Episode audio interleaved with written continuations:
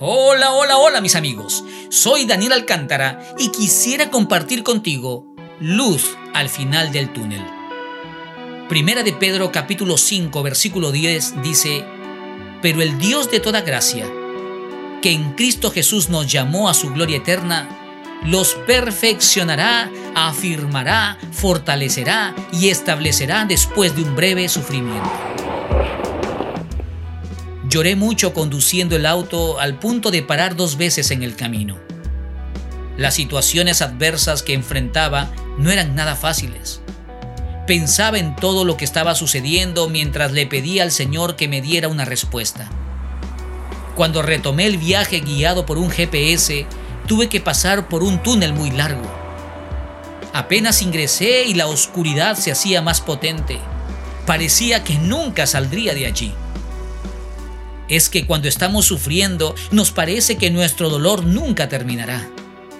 Luego, poco a poco fui viendo una luz al final que cada vez se hacía más cerca hasta que salí y todo se hizo claro otra vez.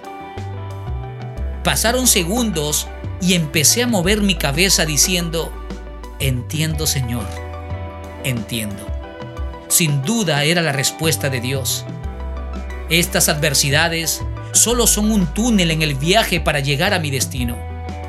Gracias a Dios, los túneles densos o las pruebas de la vida no son la última parada.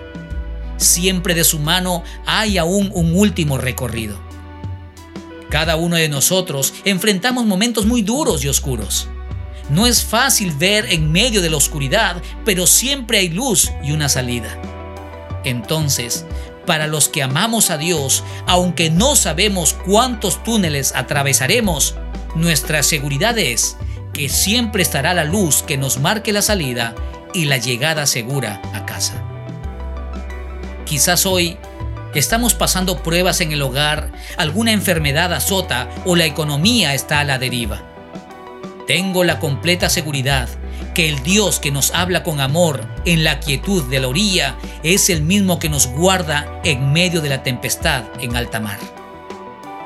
En medio de la prueba, Él nos perfecciona. La palabra de Dios hoy es clara. Él nos afirma, Él nos levanta no porque somos fuertes, sino porque Él es fiel a sus promesas. Gracias por escucharme. Será hasta la próxima. Que Dios te bendiga.